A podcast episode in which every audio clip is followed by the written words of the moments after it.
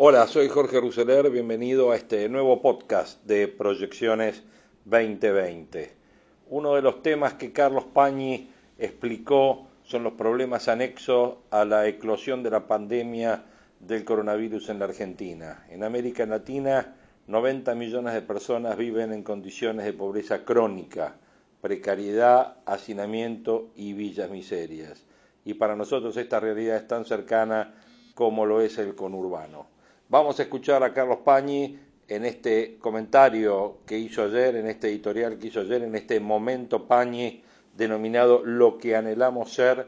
Lo hizo anoche en el programa Telenoche y después vamos a evaluar, sacar algunas conclusiones respecto a lo que dice Pañi y del momento político-económico que está viviendo la Argentina, que está viviendo el mundo y las perspectivas del mismo.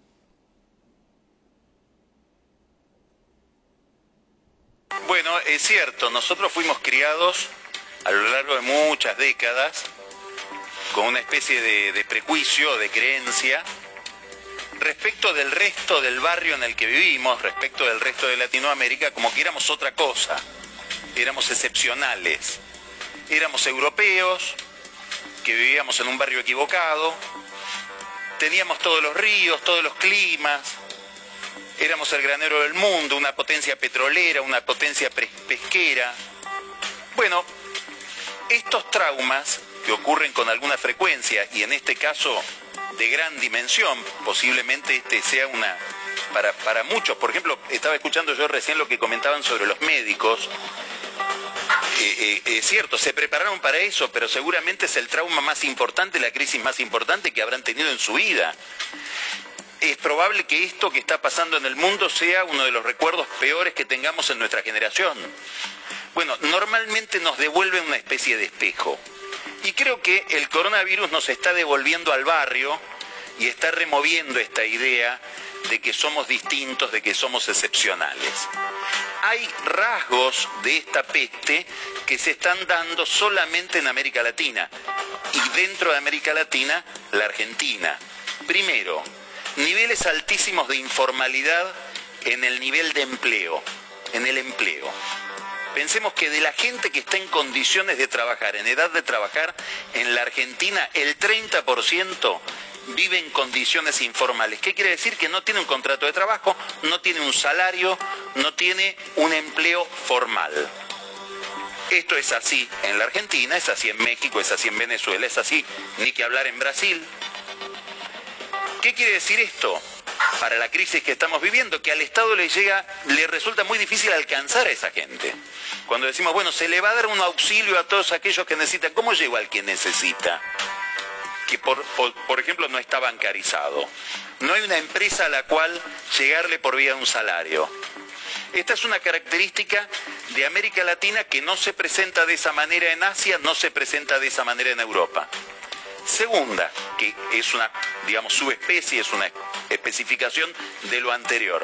Niveles de pobreza y de pobreza extrema, de pobreza crónica, que tampoco se conocen de la misma manera en otros lugares del mundo.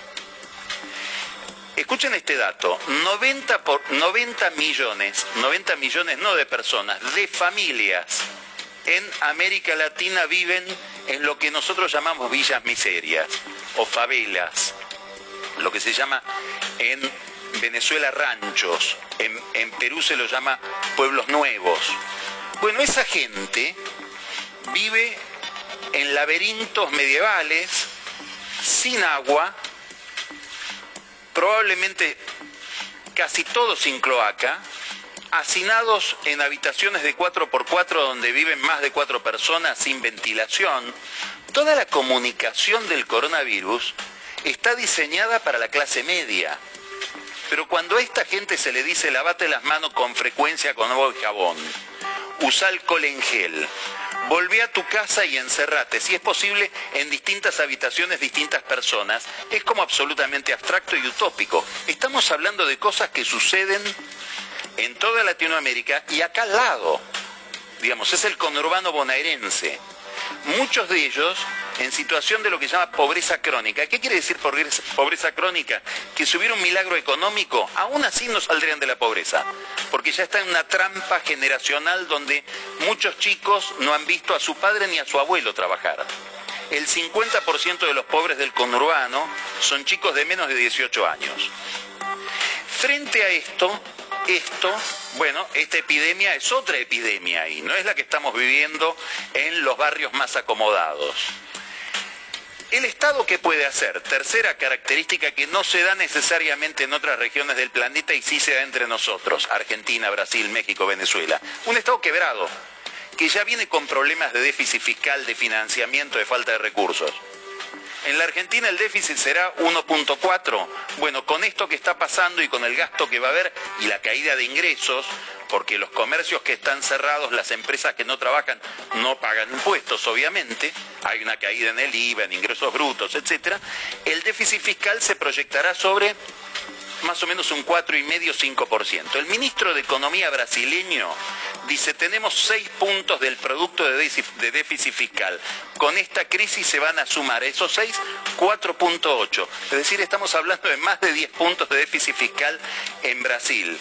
En México se calcula que se van a aumentar, ese, ese desequilibrio va a aumentar en 5 puntos. Después, ¿cómo se financia esto? ¿Con emisión? ¿Con más impuestos? ¿Alguien va a prestar? ¿Tendrá que venir el Fondo Monetario Internacional con otra lógica a rescatarnos? Estos son problemas latinoamericanos y argentinos. Quiere decir que el coronavirus nos va a poner frente a una agenda que nosotros tratamos normalmente de negar, de disimular, y es que somos un país con condiciones de vida muy complicadas para muchísima gente. El problema de la caída del nivel del, salario y del empleo es un problema que arranca en los años 80.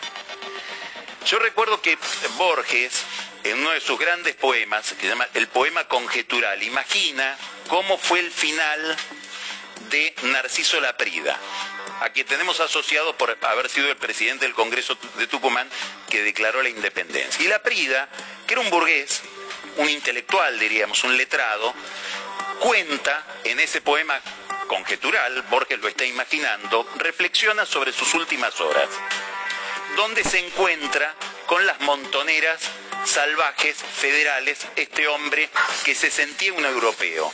Y dice, yo que anhelé ser otro, subrayo, anhelé ser otro, un hombre de libros y dictámenes, finalmente yaceré entre ciénagas. Y agrega, al fin me encuentro con mi destino sudamericano. Nos estamos encontrando, a raíz del coronavirus, con nuestro destino sudamericano. Bueno, así hacemos referencia a este razonamiento, ¿no? Yo que anhelé ser otro, finalmente ya seré entre ciénagas y al fin me encuentro con mi destino sudamericano. Tema que plantea Pañi que tiene mucho que ver, mucho que ver con eh, lo que nos espera a posteriori en el mundo, no solo en América Latina, respecto de este momento eh, de encuentro o desencuentro entre sector público y sector privado. Bueno, todos hablan de todo, dice hoy Joaquín Morales Solá, pero solo se oyen, nadie escucha. La primera frase de la epidemia sorprendió con un presidente que asumió claramente el liderazgo de la crisis. Tomó decisiones sanitarias como una dura cuarentena que otros países demoraron en tomar y le está yendo muy mal. Le habló a la sociedad no como un político cualquiera, sino como un hombre común, que es lo que se propone ser. La sociedad se lo reconoció, el presidente tiene hoy una imagen positiva que oscila entre el 60 y el 70%, según las distintas encuestadoras. No había llegado a esos números ni cuando accedió al poder, que es el instante de epifanía de cualquier presidente. Pero bueno, sigue Pañi, dice eh, Morales Solá, perdón, y dice, las cosas se complicaron en los últimos días, cuando la crisis sanitaria se trasladó a la economía. Y ese traslado era inevitable. Si la sociedad debe permanecer en casa, los comercios cerrados, las fábricas cerradas, ¿qué otra consecuencia se puede esperar sino la parálisis de la economía? Y el letargo de la economía significa mucho más que los números o porcentajes que establecen los economistas.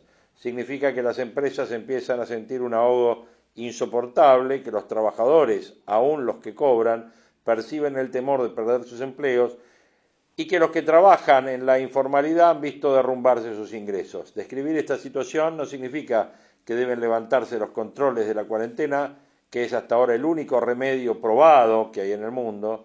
Manifiesta en cambio que los conflictos de la epidemia no se agotan en el tema sanitario, sino es un mosaico mucho más amplio que incluye la economía actual y la futura. Y el encontronazo más estridente lo protagonizó el propio presidente cuando el domingo calificó de miserables a los empresarios que habían despedido personal o que proyectaban hacerlo. Luego aclaró que había aludido exclusivamente a la empresa Techint, una multinacional ítalo-argentina, la más importante del país. Una consecuencia prevista fue que algunos dirigentes cristianistas sacaran a pasear sus ideas conspirativas contra las empresas, a las que detestan de siempre, no es el caso de Alberto Fernández, que tiene muchos vínculos históricos con empresarios. Techín había informado días antes que había decidido el despido de 1.450 trabajadores de la construcción. La empresa prefiere hablar de dar por terminado el contrato porque el despido es para el personal de planta. Estos trabajadores participaban de cuatro o cinco construcciones privadas que se paralizaron abruptamente. El gobierno dice que los telegramas que comunicaron el fin de los contratos no salieron nunca de Techín y que la conciliación obligatoria la, dictó por la noticia de los diarios. Techín asegura que esos telegramas se despacharon antes de que se conociera la información pública. Bueno, la cuestión es que el empleo en el rubro de la construcción tiene características muy especiales. El trabajo existe mientras hay obras, pero las empresas pagan un seguro de desempleo que empieza a funcionar, no bien los trabajadores se quedan sin trabajo. Eso es lo que ocurrió con Techín, que señaló que espera volver a tomar a estos operarios cuando se haya superado la crisis sanitaria. Crisis sanitaria y cuarentena son causas de la parálisis de todas aquellas obras. Y la construcción está parada. La UOCRA, que es el sindicato de construcción, estima que hay 100.000 trabajadores que van a perder sus empleos en los próximos tiempos. El presidente creyó que Techín lo estaba presionando para que no extendiera la cuarentena. Bueno, un diálogo entre el ministro de Trabajo, Claudio Moroni y un alto ejecutivo de Techín lo llevó a esa deducción. La conversación sucedió el viernes, antes de que el presidente anunciara la prolongación de la cuarentena, aunque ya se la veía como inminente esta prolongación. La versión que le llega a Fernández es que el ejecutivo de la multinacional justificó los despidos en la caída vertical de la actividad de la empresa como consecuencia de eh, la misma cuarentena. Jamás estuvo nuestra intención presionar al gobierno por la cuarentena, dice un alto ejecutivo de Techín. Recordó que Techín tiene una importante fábrica en Bérgamo, ciudad cercana a Milán, y donde se detectó uno de los peores epicentros de la epidemia en Italia. Conocemos la magnitud del drama. Eh, recordó que Techín había destinado 10 millones de dólares en la Argentina para levantar un hospital de campaña al lado del Hospital Austral en Pilar y que para ayudar a aumentar la producción de la empresa cordobesa que fabrica los respiradores artificiales, también había destinado parte de esa plata. El presidente dice que no hubo telegramas, la empresa, bueno, dice que sí. Bueno, el gobierno cree que hubo una operación de presión desde la empresa para que no se prolongara la cuarentena. Y Techín señala que nunca se propuso presionar al gobierno y mucho menos una cuestión sanitaria de esta gravedad. ¿Qué pasa? No se están escuchando. La alusión del presidente a los miserables disparó una marea de reclamos empresarios, sobre todo de pymes y de medianas empresas. Eh, reclaman medidas urgentes para poder pagar los salarios de marzo y abril. Fernández dijo en su discurso que eh, les pedía a los empresarios que ganaran menos, aunque luego precisó que solo se refería a Techín.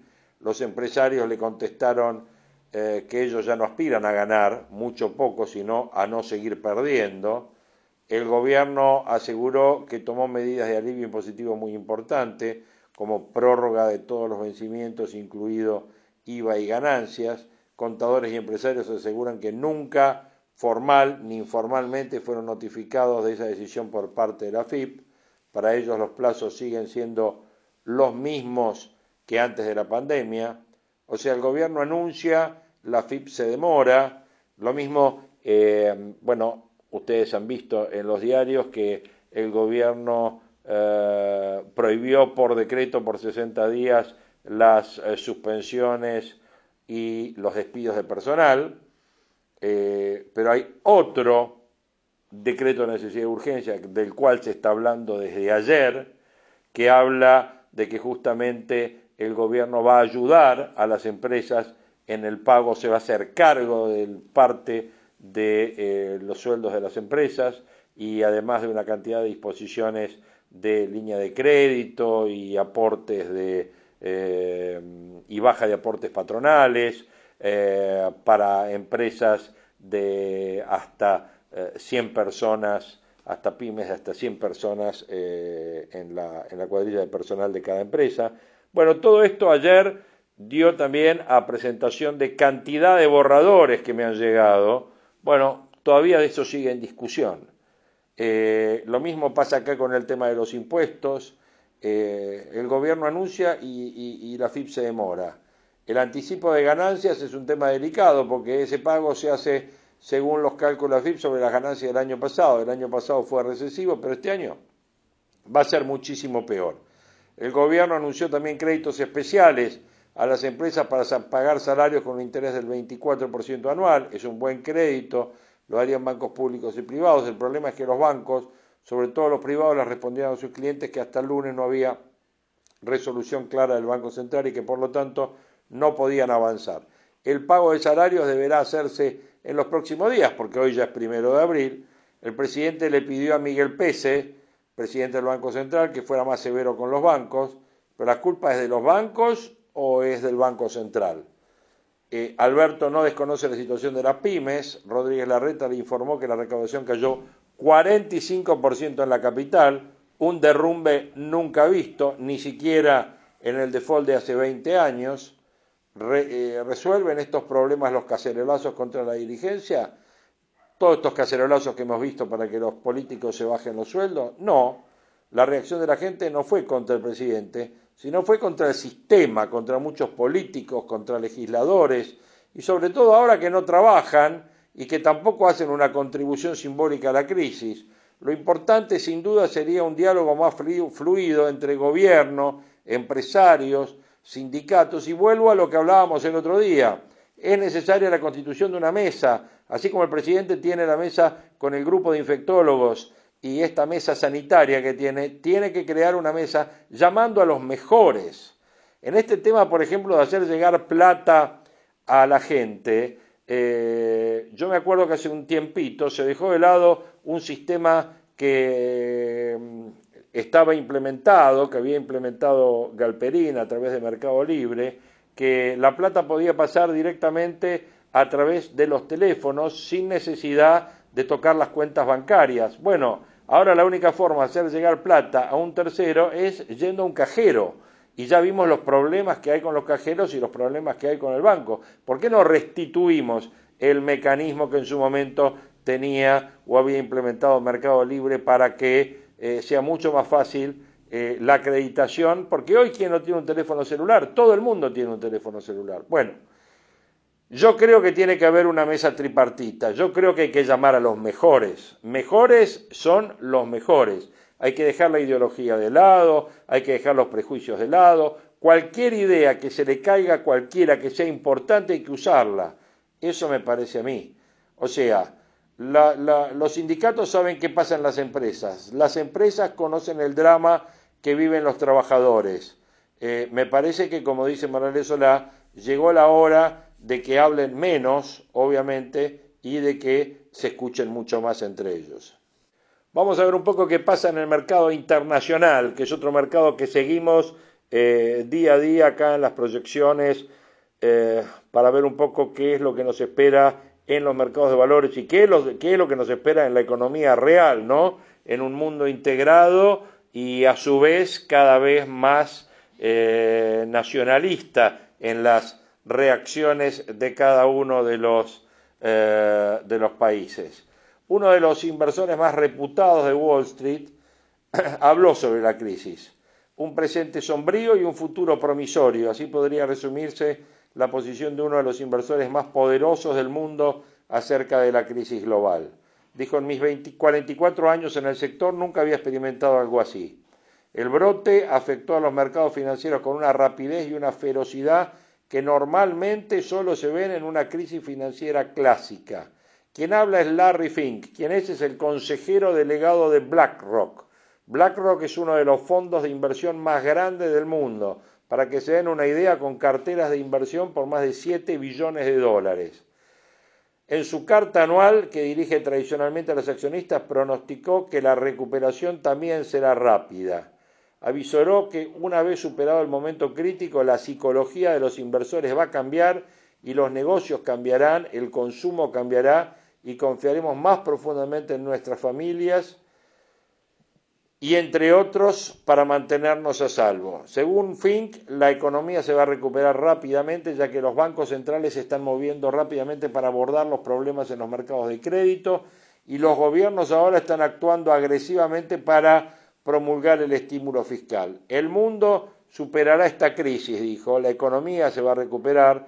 Para aquellos inversores que mantienen sus ojos no en el terreno inestable a nuestros pies, sino en el horizonte que se avecina, hay enormes oportunidades en el mercado de hoy. ¿Quién habla? El CEO de la mayor gestora de fondos del mundo.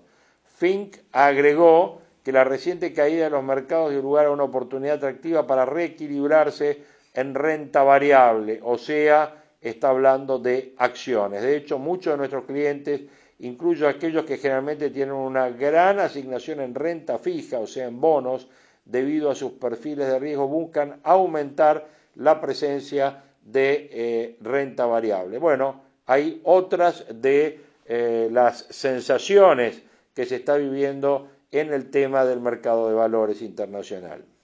Para seguir con mercados internacionales, vamos a ver qué opina nuestro amigo Ciaba Serrate. En los diálogos de Wall Street se le preguntó si ya pasó lo peor. Eh, obviamente sabemos que él se secunda bajo el nombre de Gordon Gecko, ¿eh? hombre en New York, New York muy maltratada obviamente por el coronavirus. La pregunta es, le transmito la pregunta, ¿ya pasó lo peor? Y Siaba contesta, hasta ayer era otra. ¿Cuánto más va a subir? Son preguntas que se responden solas o se responde mal. De acuerdo, dice, pero la ansiedad no es nada sutil. Lo peor no pasó, dijo. El virus está suelto, la economía está tenazada por nuevas cuarentenas y viejos encierros que se prolongan. Son anuncios que se hacen todos los días y se cumplen desde ya. Lleva algún tiempo en que aparezcan reflejados en las estadísticas. El jueves pasado vimos los nuevos pedidos de subsidio por desempleo trepar a un número nunca visto, 3,3 millones de personas, le dice el periodista. Y Gordon Gecko contesta, el récord previo no había llegado a 700.000. Y para esta nueva tanda se esperan 3,5 millones. O sea, hay quienes arriesgan hasta 4 o 5 millones. El parate de la economía es formidable, dijo. Sin embargo, Wall Street tomó distancia, se hizo fuerte en las medidas de apoyo en la Reserva Federal y en el paquete fiscal del Congreso.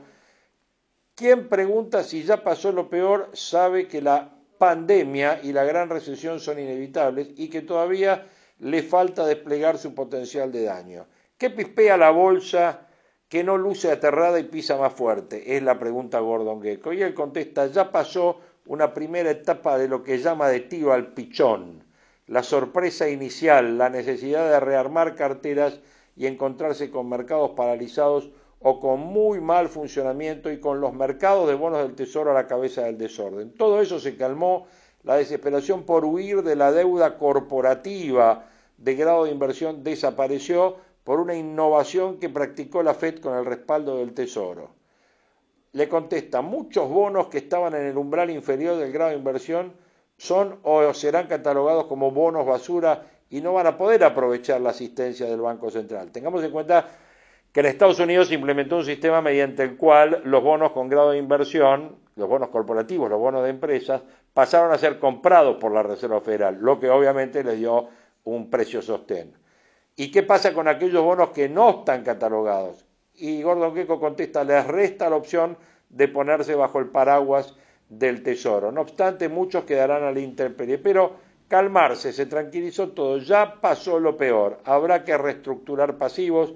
Nunca es agradable ver desfilar las emisiones en default. Como usted dice, los bonos se tranquilizaron, la bolsa fue más lejos, se atrevió el entusiasmo, quizás porque China trajo buenas noticias después de una caída memorable en febrero, el rebote de la actividad en marzo fue contundente. Bueno, según la realidad, no, dice. ¿Qué me quiere decir? ¿Que China dibujó los números? No hizo falta. Los números son buenos, pero hay que leerlos correctamente. La encuesta pregunta si la actividad económica es mayor, igual o menor que el mes pasado. Y en efecto, en febrero fue peor que en enero, en una mayoría abrumadora de sectores, y ahora nos revela que en marzo mejoró respecto a febrero, gracias al control de la epidemia y el levantamiento parcial de algunas restricciones, y que ello también fue muy difundido. Nada dice sobre las intensidades de la caída y de las intensidades de la recuperación. Y ahí está la clave. La recuperación es mucho más morosa, le preguntan. Y contesta Gordon Gecko, en Beijing el tránsito vehicular los días árabes se anima a lo que era el promedio anterior a la crisis. Los días feriados es solo una pequeña fracción de lo que debía ser. La gente va de casa al trabajo y del trabajo a casa y preferentemente en su vehículo particular. Wuhan, donde se gestó la epidemia, sigue planchado. Ahí la recuperación es paso a paso. La pregunta de la respuesta federal sigue en acción, habilitó una ventanilla de pases para que los bancos centrales que necesiten hacerse de dólares no tengan que vender sus bonos. Es una buena noticia, es un mal presagio. ¿Será que hay bancos centrales que presionan con ventas masivas? Siempre se habla de China solamente, ¿no? Y dijo, los pases no son obligatorios, desde ya el que quiere vender puede vender, inclusive emisiones viejas que tuvieron problemas de liquidez dos semanas atrás. La ventanilla está hecha para los que no quieren vender y necesitan dólares. Es todo lo contrario evitar una conspiración. Es darle liquidez a los activos en cartera y esa es una buena noticia. Bueno, me quedo con la idea de que lo peor no pasó aunque hay mejorías. Dice, si me apura, contesta Gordon Gekko, creo que lo, lo peor que sí pasó es el pico de la volatilidad. No me sorprendería que la bolsa ponga a prueba los pisos de su cotización, pero sí me sorprendería sobremanera que haya de vuelta una idea de desafiar este techo de la volatilidad. Bueno, otro de los pantallazos de mercado y de las opiniones de un grande, de uno de los que más sabe en este mercado, que obviamente es José Chiava Serrate, volcando sus diálogos en Wall Street. Y para ir cerrando, dos visiones. Por un lado, la del exministro Domingo Cavallo, que hoy escribe sobre la pandemia del coronavirus. Dice que se ha desatado una crisis global que se va a sentir en todos los países del mundo, en el aspecto sanitario es probable que Argentina pueda superar esta crisis con menos costo de vida que otros países que se demoraron en adoptar las medidas de aislamiento social que recomiendan los especialistas en salud. Sin embargo, replica que las consecuencias económicas y sociales inmediatas de estas medidas van a ser mucho más agudas que en la mayoría de los países y que si no se adoptan reformas claves en la organización económica, los desequilibrios adicionales a los que ya existían antes del coronavirus pueden comprometer seriamente el futuro de nuestra sociedad. Lamentablemente, dice Caballo, viejas disputas en materia de ideología económica, totalmente saldadas en la mayoría de los países, están a la orden del día en nuestro país y pueden constituirse un obstáculo muy serio para avanzar en estas reformas. ¿Por qué los efectos económicos y sociales inmediatos serán más agudos que en otros países? Y bueno, dicen todas las economías nacionales, la producción y la distribución de bienes y servicios es un sistema muy complejo que involucra a toda la población activa, a las instituciones públicas y privadas y a empresas de distinto tamaño, así como trabajadores independientes, cuentapropistas, encargados de producir los bienes, de prestar servicios a través de complejos mecanismos que los interconectan, en especial los sistemas monetario, financiero, de transporte y de comunicaciones. El cierre de muchos de estos establecimientos y las restricciones a la salida de las personas de sus domicilios provoca fuertes disminuciones en la oferta de bienes y servicios y de los ingresos de las familias afectadas por la pérdida de sus empleos. Esto ocurre en todos los países, pero en aquellos países que tienen sistemas ágiles de seguro de desempleo y poca economía informal, los pagos de seguro se hacen se gatillan inmediatamente como amortiguadores de la caída de los ingresos familiares. Y lamentablemente en nuestro país no existe un buen sistema de seguro de desempleo, la economía informal representa el 40% de la población, Por consiguiente, no funciona este mecanismo amortiguador.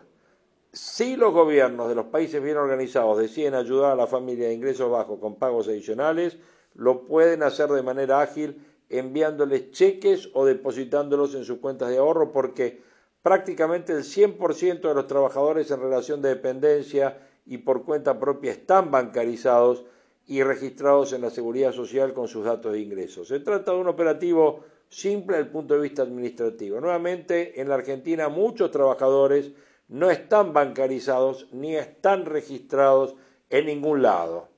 Algo similar ocurre con la posibilidad de que gobiernos y bancos centrales apoyen a empresas y a familias. En los países con sistemas financieros de amplia cobertura y mercado de capitales fluidos y eficientes, solo se necesita que las autoridades asignen recursos para inyectar liquidez y ayuda a mantener la solvencia de prestatarios y de prestamistas. Pero en la Argentina, que no cuenta con crédito ni interno ni externo, y donde el Banco Central emite una moneda incapaz de mantener su valor, esta posibilidad está severamente limitada.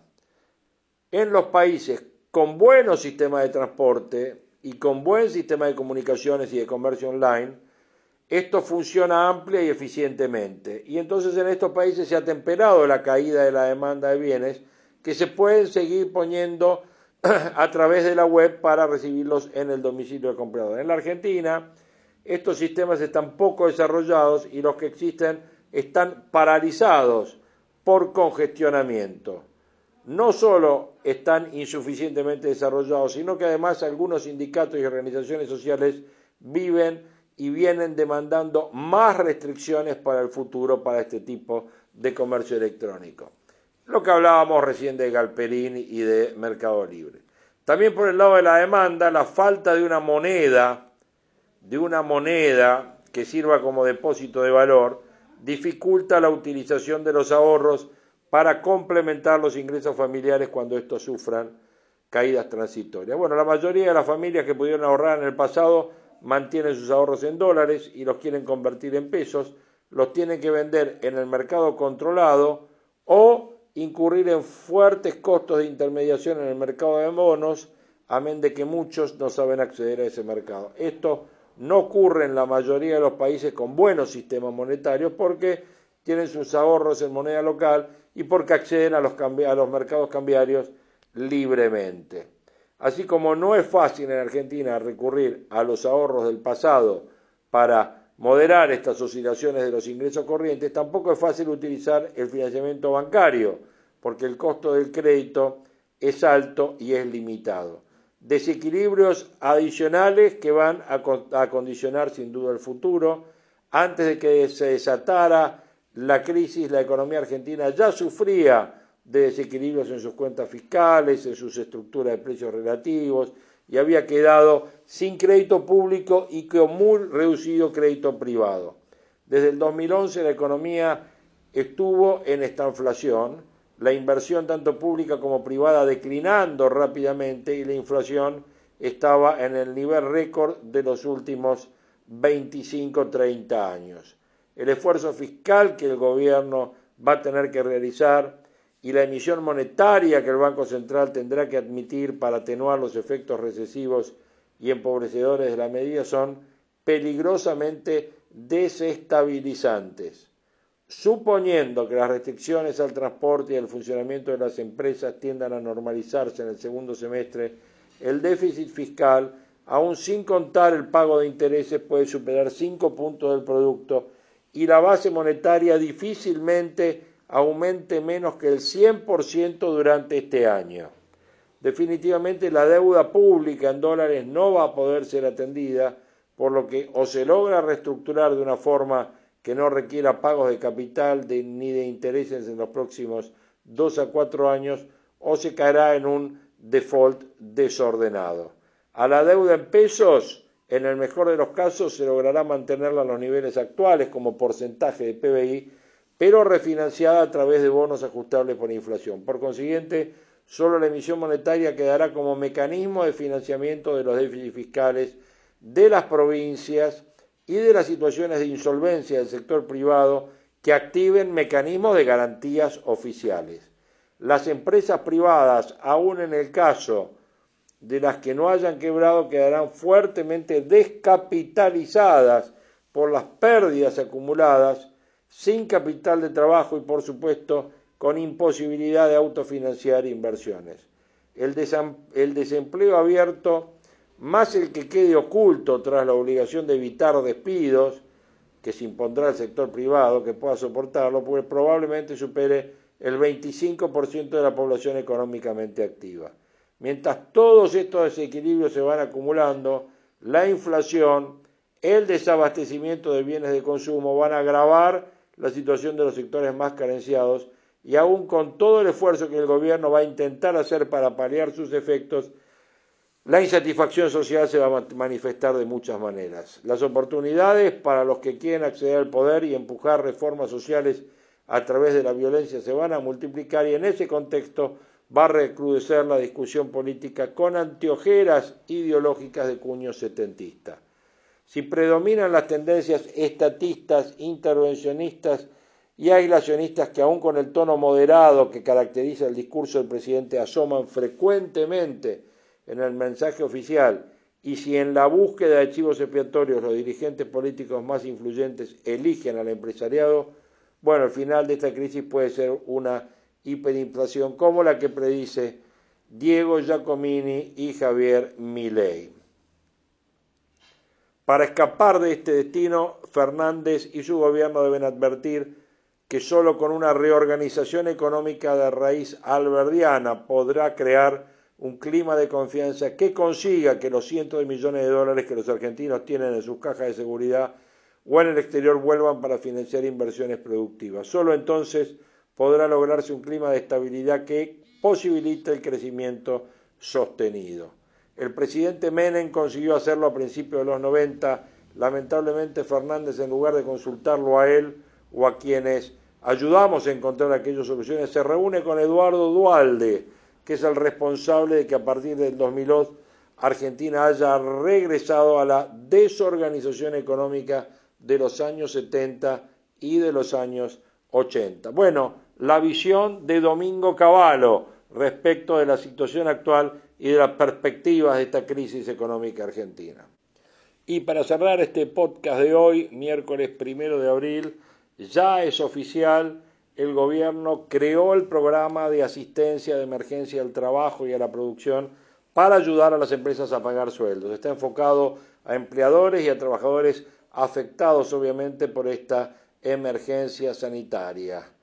Eh, lo hizo por medio de un decreto que será publicado esta tarde en el boletín oficial. El programa consiste en la obtención de uno más de los siguientes beneficios. Primero, postergación o reducción de hasta el 95% del pago de las contribuciones patronales al sistema integrado previsional, la asignación compensatoria al salario para todos los trabajadores en empresas de hasta 100 empleados, para los empleadores de hasta 25 trabajadores 100% del salario neto de un valor máximo de un salario mínimo vital y móvil, es decir, 16.800 pesos, para los empleadores de 26 a 60 trabajadores el 100% del salario neto con un eh, valor de hasta el 75% del salario mínimo vital y así sigue hasta el rango de los 100 trabajadores. Bueno, eso es uno. Segundo, el repro, que es la asistencia por la emergencia sanitaria para los trabajadores en relación de dependencia en empleadores que superen los 100 trabajadores. La prestación por trabajador tendrá un mínimo de 6.000 y un máximo de 10.000 pesos. Sistema integral de prestaciones por desempleo. Los trabajadores que estén dentro de las leyes accederán a una prestación económica por desempleo conforme a las consideraciones del artículo 11 del decreto. Lo que establece este artículo es que se van a elevar durante el periodo que defina la jefatura de gabinete los montos de prestaciones económicas por desempleo, que ahora tiene un mínimo de 6.000 y un máximo de 10.000 y los requisitos según lo estipula el DNU para acceder a cada uno de estos beneficios, la empresa tendrá que comprobar que sus actividades fueron afectadas, obviamente eh, en forma crítica por la zona geográfica donde se desarrollan, que tiene una cantidad de trabajadores contagiados por el virus que estén en aislamiento o con dispensa laboral eh, por el COVID-19, que acredita una sustancial reducción de ventas con posterioridad al 20 de marzo y además estipula que se encuentran excluidos del beneficio aquellos sujetos que realizan actividades y servicios declarados esenciales y que la jefatura establecerá, la jefatura de ministros, los criterios, hay actividades y demás elementos que permitan determinar la asistencia para recibir esto. Con respecto a las obligaciones del sistema de seguridad social, el decreto afirma que los sujetos que cumplan con los requisitos mencionados accederán a la postergación de los vencimientos para el pago de las contribuciones patronales, la reducción de hasta un 95% de las contribuciones patronales. Esto regirá para los empleadores que al 29 de febrero tengan una nómina de hasta 60 empleados. Bueno, todos los que tengan más van a tener que pedir el procedimiento preventivo de crisis. Bueno, finalmente se dio a conocer el decreto que faltaba, que complementaba al decreto de suspensión de eh, despidos, que era de prohibición de despidos y de suspensiones, que era el que les hacíamos mención al comienzo del podcast. Bueno, tuvimos toda una visión, una visión eh, desde la visión de Carlos Pañi, eh, pasando por la de Morales Solá, eh, hablamos de los mercados internacionales, hablamos de cuál es la opinión de Caballo respecto a lo que va a venir y para cerrar ya la confirmación del DNU con el sistema de ayuda a las empresas.